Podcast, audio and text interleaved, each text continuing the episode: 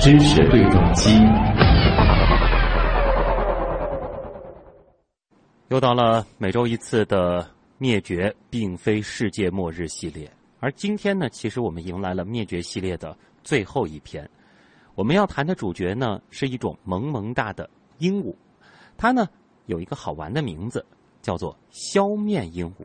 这个“枭”呢是一个号一个鸟，熟悉鸟类的朋友可能知道啊，这个呢应该是和猫头鹰有点关系。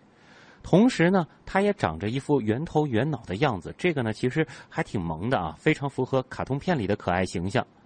除了长相呆萌，消面鹦鹉在求偶方面也很有一套啊。还是老规矩，我们先通过上海自然博物馆绿萝之声和我们新闻实验室共同制作的一则短片，来认识一下这种神奇的、有些不一样的鹦鹉。消面鹦鹉是生活在新西兰的一种非常另类的鹦鹉，它凭借着一副像猫头鹰一样的。萌萌的面盘走红网络，它的传说很多，是鸟类世界多项纪录保持者，现存唯一不会飞的鹦鹉，也是最重的鹦鹉，还可能是世界上最长寿的鸟类之一。据说正常情况下寿命长达一百二十年。因为失去了飞行能力，它们的羽毛也失去了一些鱼小钩构造，使得整体看起来总是蓬蓬松松的，很柔软。还发展出了一双善于行走的大脚。不过，作为攀禽鹦鹉家族的一员，它们仍具有爬树的本领。只是下来的时候需要张开那已经退化的翅膀，充当降落伞，起到缓冲作用。小米鹦鹉是新西兰特有鸟类，生活在丛林里，浑身绿油油的，还夹杂着黄色和黑色斑驳的色彩，使得它完全与丛林背景融为一体。在人类到达新西兰之前，岛上除了三种蝙蝠，没有任何其他哺乳动物。它们的天敌只有来自天上的几种猛禽，而猛禽捕猎主要依靠视觉，所以消灭鹦鹉除了这身天然保护色，还有一个绝招，就是装作木头人。一旦遇到紧急情况，立马停住不动，就像一堆苔藓，躲过猛禽的眼睛，逃过一劫。但人类来到新西兰之后，还带来了很多猫、鼠等哺乳动物，这招就开始不灵了。因为哺乳动物捕猎依靠的主要是嗅觉，这一动不动的伎俩，简直就是把自己当做一盘菜，请君享用啊！不仅如此，猫鼠还会偷吃鸟蛋和幼鸟，导致消灭鹦鹉数量急剧下降。曾经广布全岛的消灭鹦鹉，到一九零零年。已不足六十余只，为此，人们采取紧急措施，将现存的这些送到周边几个没有猫鼠及其他哺乳动物的岛上细心照料。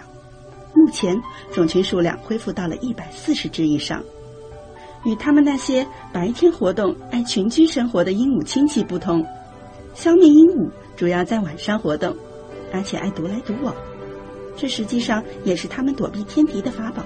因为新西兰岛上的几种猛禽都是白天活动的，我们知道鸟类在夜晚的视力一般都不好。那么，消灭鹦鹉是如何好好的走夜路不摔跤的呢？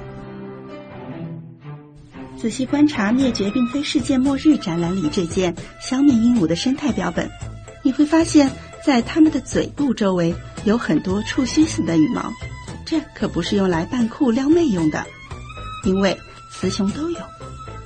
原来，消灭鹦鹉晚上走路是采取头低低的满地找牙的姿势。这嘴边灵敏的触须就可以帮它们判断周围环境。说到撩妹，你知道这些独来独往的宅男是靠什么手段做到的？那就是修建求偶竞技场，外加情歌赛。这在鹦鹉里又是独一无二的。每隔二到四年。当他们喜爱的瑞木树结果的大年，消灭鹦鹉们才会开始他们的求偶大赛。此时，适婚雄性们纷纷离开自己宅居的地方，找一处合适的地点清理场地，然后各自使出浑身解数刨坑，最后做出一个碗状的浅坑，周边还有小径可以让雌鸟进入。所有雄性的碗和小径系统都建在一起，形成一个求偶竞技场。范围超过两百米，此时，雄性们就开始各自在自家的碗里开始唱情歌，发声方式很专业，是靠喉部的气囊膨胀吸入空气，然后雄鸟会进入一种昏昏然状态，胸部膨大，把自己弄得像个发声机器一般，每隔两秒就发出类似“嘣”的声音，这种声音可以传递到数公里以外，而他们建造的这个小碗具有放大效果。能起到扩音器的作用，在长达三至五个月的繁殖季里，它们可以整夜发出这种声音，而雌性会挑选自己喜欢的声音，然后沿着小径进入对象的碗里。此时，雄性会发出另一种较为高亢的“轻”，继续吸引雌性，还会跳起自编的拍翅舞，向雌性大献殷勤，希望获得它的芳心。如此高超的求偶仪式，在整个鸟界也是极为罕见的。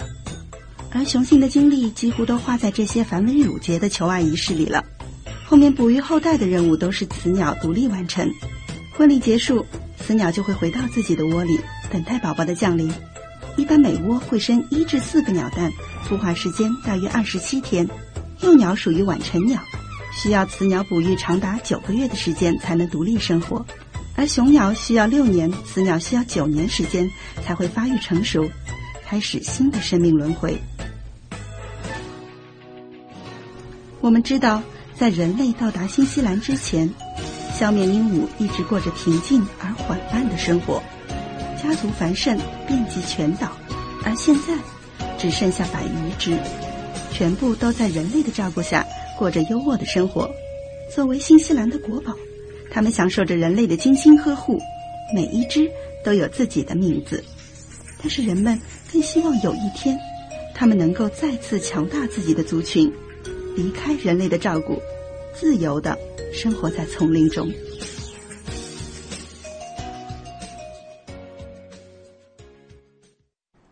这里是东广新闻台正在为您直播当中的新闻实验室啊。那么关于消灭鹦鹉的故事，我们先听到这里。一小段广告之后呢，我们就将再次连线我们的老朋友——灭绝并非世界末日展的负责人、上海自然博物馆展示教育科科长徐磊老师，我们一起来好好的深入了解一下这种鸟类。嗨，爷爷奶奶，过节最想要什么呢？你爷爷啊，想年轻。你奶奶呀，想和爷爷一起年轻。想年轻啊！想年轻就要吃得香。想年轻就要睡得好。想年轻就要有活力。那吃得香、睡得好、有活力，加起来是什么呢？今年过节不收礼。哦，收礼还收脑白金，就要年轻。白金。本品不能代替药物。中国黄金新春大惊喜，黄金首饰每克立减三十元，以旧换新工费损耗全免。金条每克基础价仅加十元工费，一克拉钻戒一万九千九百九十九元起，更多优惠到河南中路九十九号。二零一七上海广播广告王牌资源升级，营销能量一触即发。东广新闻台。八九九驾车调频，双频独家代理，上海联通广告有限公司，双核驱动，强劲领跑。投播热线：六二五五零八三五六二五五零八三五。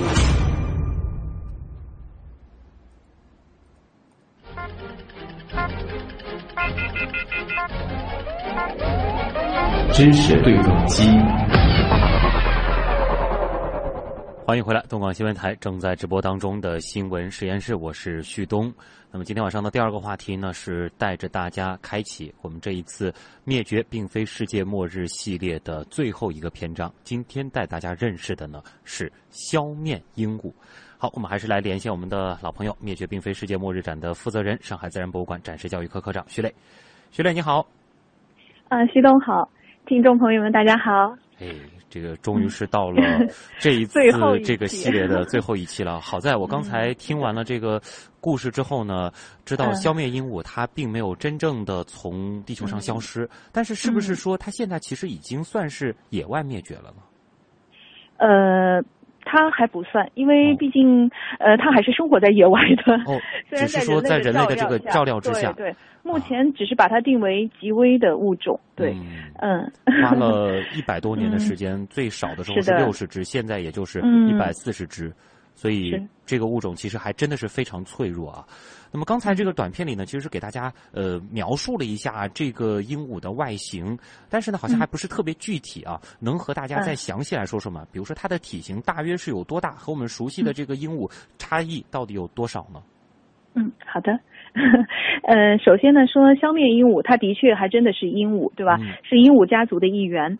呃，外形上来讲呢，呃，它有鹦鹉特别明显的一个特征，呃，那个嘴巴。对呀，你怎么每次都能说到我要讲的这个点？嗯它的嘴巴，其实鹦鹉的嘴巴总是很特别，它看起来像是母禽的嘴巴，对不对？上喙是向下弯钩下来的。对，呃，对，但实际上鹦鹉都是素食主义者，只有一种鹦鹉，有一种叫做捉羊鹦鹉，好像学会了一点点的肉食本领，但是多数的鹦，几乎所有的鹦鹉都是呃素食的。它这个嘴巴是用来可以吃那个坚果啊，或者是这样一些果实，是很方便的。哦就是开壳的那个小工具 主要是演化成了这个样子。虽然说 感觉上 和这个嗯我们说一些猛禽的这个会有点像，嗯对但有点实际上鹦鹉却偏好的是素食，尤其是吃坚果之类的。啊，对的，啊。呃，说到这里呢，呃，鹦鹉的形象，我觉得大家应该是非常熟悉，对，因为多数的鹦鹉，实际上我们说整个鹦鹉啊，广义的来讲，就是整个这个鸟纲里面有一个叫做鹰形目，嗯。就是鹦鹉的鹰啊，鹰形目的鸟，广义的说都叫鹦鹉，嗯。但是它下面呢，往往呢，一般来讲认为是分成两个科，一个叫鹦鹉科，还有一个就是凤头鹦鹉科。那这两个科，对，实际上呃狭义的也可以说仅仅就是鹦鹉科的叫鹦鹉吧，但实际上，嗯、这个。嗯，我们广泛的都叫，因为在中国实际上只有鹦鹉科的这个种嗯凤头鹦鹉，它仅仅只分布于澳大利亚。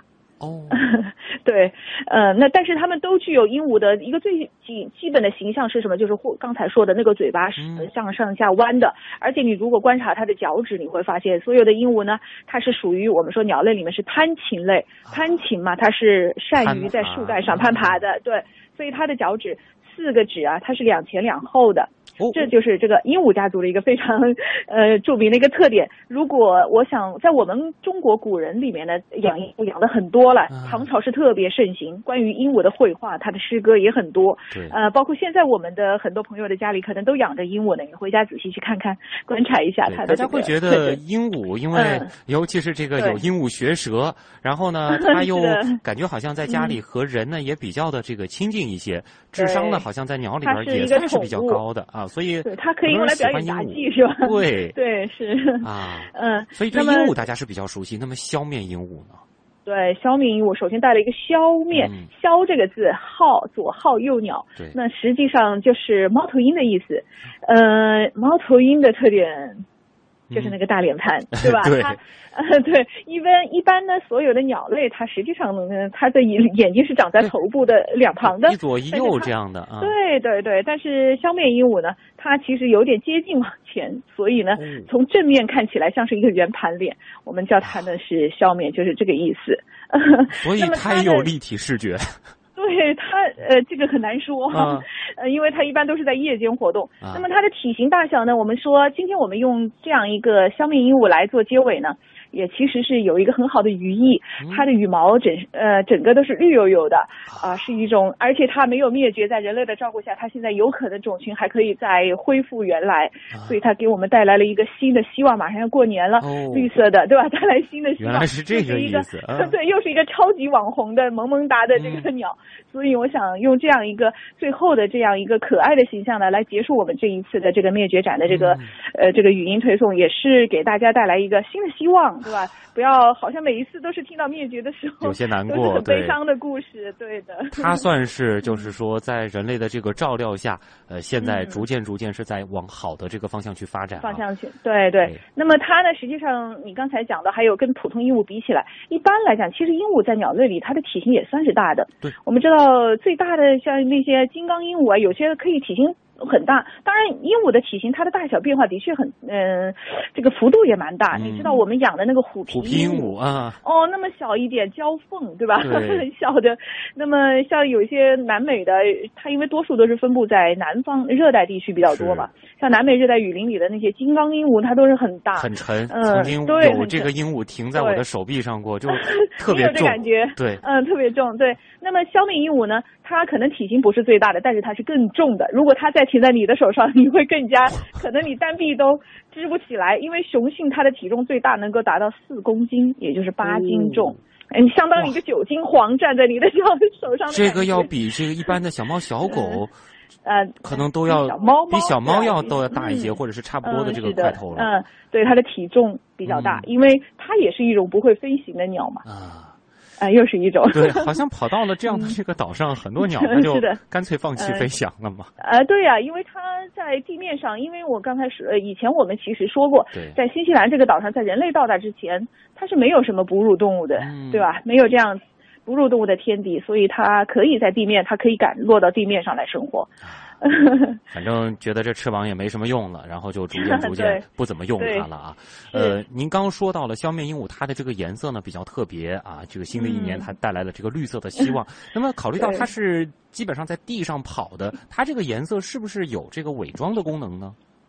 哎，点没错哦，因为它的这个，它就是生活在丛林中的，它的特性，呃，生活在丛林中的一种鸟。那么丛林里都是这个绿油油的一片嗯，它这一身这个颜色，其实我们说更像一种，如果你到我们展览上来看啊，呃，它是一种类似像苔藓一样的，嗯啊、这种颜色。当它停在丛林之间的时候，你可能会觉得那就是一堆苔藓在那里而已。嗯其实我们知道鹦鹉，大家呃有一个印象的，对吧？因为我们说它是身着花彩衣，对。对，很漂亮，颜色总是很对比强烈，要么就是蓝呐、那种耀眼的蓝呐、红耀眼的绿啊，还加上红黄特别，艳对对。啊。是，只有那个澳大利亚的那个凤头鹦鹉，它们颜色相对单调，但是它们有一个特点，就是头顶上有那么一个凤冠一样的，啊。还可以收展开来，呃，这是它们的一个特点。嗯。嗯，那么像这个消灭鹦鹉，它的这个颜色就比较特别了，可能也是考虑到，因为它放弃了飞行。对对对对，它啊需要一种伪装。那么它在地面上，实际上它只需要躲过，因为我们说地面上没有哺乳动物，嗯呃，实际上也没有其他比它它的体型也相对来说不小，对吧？对，所以没有其他的一些天敌，它的天敌是来自哪里呢？所以这个判断一个物种呢，它的这些特点要看它的周围的环境。嗯它的天敌当时主要是来自于天上，嗯因为我们说新西兰有几种大的呃这个猛禽啊，一些鹰啊，你还记得？我们曾经讲过那个非常对，大的那个音，对对，那个大的音是的，呃，虽然后来那个大特别大的鹰灭绝了，但还是有少数一些大的其他的鹰类在天空，嗯包括还有一种晚上特对对这个消灭鹦鹉来讲影响特别大的是有一种叫啸枭，那真的是一个一种猫头鹰，嗯，它的叫声可能像一种凄厉的笑声哈，叫怪啸枭吓人的，但这个后来也灭绝了，哦，所以它实际上它的天敌因为来自天上。嗯，天上的话，那鸟在是天上往下飞的时候，它主要是看你这个以这个颜色或者说以你移动状态来看活动的，对吧？它容易抓到。包括如果颜色比较突出的，它也可能抓到。但是像它这样，其实就是一种天然的保护色了。呃，天上的天敌是很难发现它的，而且遇到特别紧急的时候，它只要停住不动 就像是这个一 团苔藓了啊，这个倒是一个挺聪明的办法。哎嗯，那您刚才也说到了鹦鹉都是攀禽，好像短片里也提到，嗯它有的时候也会上树，是吗？啊，它不是有的时候很呃也会上树哦，它简直就是爬树高手。哦 虽然它就是飞行能力没有，它不会是飞上树，但是它嗯会爬上去，因为那个脚爪还是它的。脚啊，是一双美丽的大脚。哦 呃，消灭鹦鹉的两只脚比一般鹦鹉都要大，这就是它在地面走嘛，行呃适合于它行走。它一晚上有的时候据说要来回走七八公里的路呢。很厉害嗯啊，！很特别健走，对。然后上树呢，因为它很爱吃的一种果实啊，就是瑞木树的果实呢。其实这个树是很高大的，往往它们要爬到五十米高的地方去吃啊这些果实，所以它其实是很善于爬树的一种。那么它爬上去之后下来就尴尬了，啊 下来 鹦鹉可能就飞了，对，就飞下来了。是，那么它呢下来的时候，它是它两只翅膀呢，它因为毕竟不是那种一开始就不会飞行的鸟，所以嗯它两只翅膀还在嗯，但是退化。退化的结果呢，就是我们说鸟类如果善于飞行的话，就是我们上次介绍的那个旅鸽呀啊，它非常善于飞行。那么它的那个飞羽的构造是非常完美的，嗯因为你如果玩过，我们小时候如果你玩过鸡毛，比如鹅毛笔啊那种，你可以会有那种感觉，你把那个毛搓开之后，再稍微捋一捋，它又能勾回去，对不对？对这毛你捋乱了之后，对，很很特别，对，你看鸟平常没事的时候也在那里捉理自己的羽毛。嗯实际上，它这个飞羽就是有一个特点，里面有一些小的那个羽小枝，上面有那个小钩状构造，就是毛即使乱了之后，它通过一些梳理，它又可以把它呢连接起来，就像飞机的翅膀，这样就是利于它飞行。原来是这样的原理啊！对呀，但是。这个消灭鹦鹉呢，它的这个翅膀上的这种鱼小钩的构造呢，也已经比较退化了，嗯所以它的毛浑身你看起来就老是理不齐。你像那个鸽子那个那一身小修长的流线型身体，就是因为它的羽毛很紧致，对吧？总是即使乱了嘛，偶尔有点失态，给它理一理就好了。嗯这消灭鹦鹉是理不出来的，它身上的毛就是这么蓬松。虽然呃好处就是像苔藓，但是像苔烈藓是士下树的时候就麻烦了啊。对对对，下但下树好有、啊有好处，你知道吗？它因为毛就不紧致，它就蓬松了嘛，啊整个身体不就也像充气一样？再加上还有那么一个小短翅膀，它下来的时候稍微张张翅膀下来，慢慢下来的话，还能起到个降落伞作用。所以它其实下树的姿势可以说，呃，都说不是很优雅了，有点它就这么连跌带撞的咕咚下来。隆隆就这样下来了。对的，啊对的，对的，非常所以它就是一个嗯超级萌的鸟，对啊，而且它跟人亲，嗯 嗯，对，它看到人也不害怕，因为早期它就在它的意识里，在它的生长，在它的基因里就没有这种没有它地上跑的人会吃对啊，这个或者是动物会吃它啊。对对，会吃它，是，所以它就是，呃，你如果不离开它，你不不嫌弃它的话，它会跟着像狗一样的在你身边蹭来蹭去。哇，呃，我们有网上看到很多照片，它有时候停在你的头上啊，或者怎么样，呃翅膀拍你啊，对吧？呃，是超级萌的一个小动物，这个 觉得真的是太可爱了 是很可爱们还是再进一小段广告。上海燃气提醒您，使用燃气请注意安全。燃气热线九六二七七七为您服务。牛顿把三棱镜放在阳光下，把阳光的本质告诉世人。卢瑟福在实验中利用金箔建立了原子的有核模型。达尔文通过对兰花的实验，参透了自然选择的奥秘。自然的奥秘往往隐藏在平凡之下。新闻的魅力也不仅只有事实本身。周一到周五每晚十九点三十分至二十一点，东广新闻台新闻实验室，一起从新闻里长知识。好，继续和大家来聊消灭鹦鹉啊。我们对话的是《灭绝并非世界末日展》的负责人，上海自然博物馆展示教育科的科长徐磊。呃，刚才呢是带着大家先从外观上啊认识了一下这个非常可爱的萌物消灭鹦鹉。那么其实我们刚才如果大家仔细听那个短片的话，会注意到它有一个非常厉害的特长，就是它是鸟类里的求偶高手。这个能和大家 简单的说一说吗？刚才好像还提到了，就是说它找对象的时候还会呃说不同的甜言蜜语。是的，所以我们这一期的标题叫做“撩妹也是技术活”，嗯真的不是一般般的 高手。嗯那么在鸟类里面呢，其实求偶的话，其实每呃有很多鸟都会有一些不同的一些求偶方式。嗯但是我可以说，消消灭鹦鹉啊，在这一点上，它的雄性是把这个做到了极致。哦，嗯，平常呢，因为我们还短片里也提到过，我们知道鹦鹉呢，其实多数都是一些群居生活的。如果大家看过《里约大冒险》的话，可以看到在那个森林里，对吧？那么无数的鹦鹉在一起嗯生活，其乐融融，那么往往是群体的。但消灭鹦鹉呢，所以消灭鹦鹉在一整个鹦鹉世界里，它就是个另类的另类。嗯，呃，又是晚上唯一的晚上行动的，体重也是最重的，然后是吧？又不嗯飞呃，不会飞的，对。但是而且它还有一点，就是它的这个呢，平常的习性是独来独往的。自己有一个独呃，不管是雄性还是雌性，都是各自分开住的。哦雌性往往可能会带着它的宝宝嘛，对吧？这样子。这样一来，好像更需要通过一些 办法来找对象了。做一些社交，对吧？是在贵族里面，我们说其实。经常举行的一些社交派对，就是给这些贵族的子女们去找对象用的，他一样。太孤独了，嗯 平时啊。对，是。那么他们呢，找对象呢，一般是在某个季节。呃，我们也说到，他其实不是年年都找对象哦啊、这个有一点呢，说的就是，呃，我们是少儿不宜一点说，他们他们说这个消鹦鹉呢是消灭鹦鹉是一种性冷淡类型，哦，呃，因为他们不急着找对象，他们有的时候两三年才一次，还要看那个就是我们说的有一种树嘛，他爱吃的这个树，如果结果子的大年。呃，果实特别多，特别丰富。这个时候，哎，他们就开始觉得可以找个对象，呃，有东西吃了，这个对吧？不愁没粮食。对，很特别，而且这个是由什么造成的？到现在科学家也觉得很迷茫，嗯呃，还没有研究清楚。是，但是现象就是这样子。他们当这个果子大年的时候，他们就会在一个啊这个月黑风高的夜晚，因为他们都是晚上活动嘛，是对，所有的雄性们呢就开始从家里出来了。啊他们往往会选择一个球场。嗯那么这块地方呢，他们选择来了之后，虽然平常独来独往，嗯，即使在竞技的时候，每个人也还要展示自己的，但是这个公共的这个交际场呢还是有。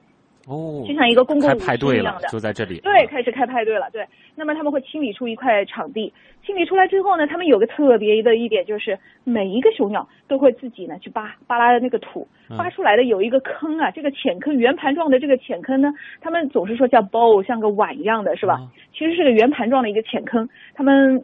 这个也要费老大劲，你想，一只鸟它体长也不过五六十公分，它自己要挖出一个对，它挖出。来的坑儿，它嗯可能有一两米的直径。嗯这样一个直径里面呢，把它弄好之后，还要在旁边开一点，还很贴心，在旁边开一点小径，因为这个坑下去，这个怕雌鸟哦晚上走路下来摔断了腿啊，怎么样是吧？虽然坑也不深，但是这还把路都弄呃好了。对对，为为为女士还是考虑的很好，对做几个小小小径压出来，然后雌鸟就可以顺着这个小径呢，它就顺利的下来了。哎，那么所有的雄鸟呢，都是在一个公共的场所，每个人自家有自家的碗，啊这个我们形象的称之为叫碗，每人有一个自己的碗，就都在，这就好像在勾引这个雌鸟说快到我的碗里来，对，然后每个人都有一个这样的，所以它叫碗和小径系统，我是直译了啊，用英文，因为这个在我们的文献里也没有找到一个非常学术的翻译，所以它是 boa and the track tracks and the boa system，、其实就是碗和小径系统，简单讲就是这个嗯，对，每一个雄鸟都有自己的一个嗯，但是它们彼此之间哦，在这个过程中，在雌鸟没来之前，它们可能还会争夺，哎呀，谁家的地盘好，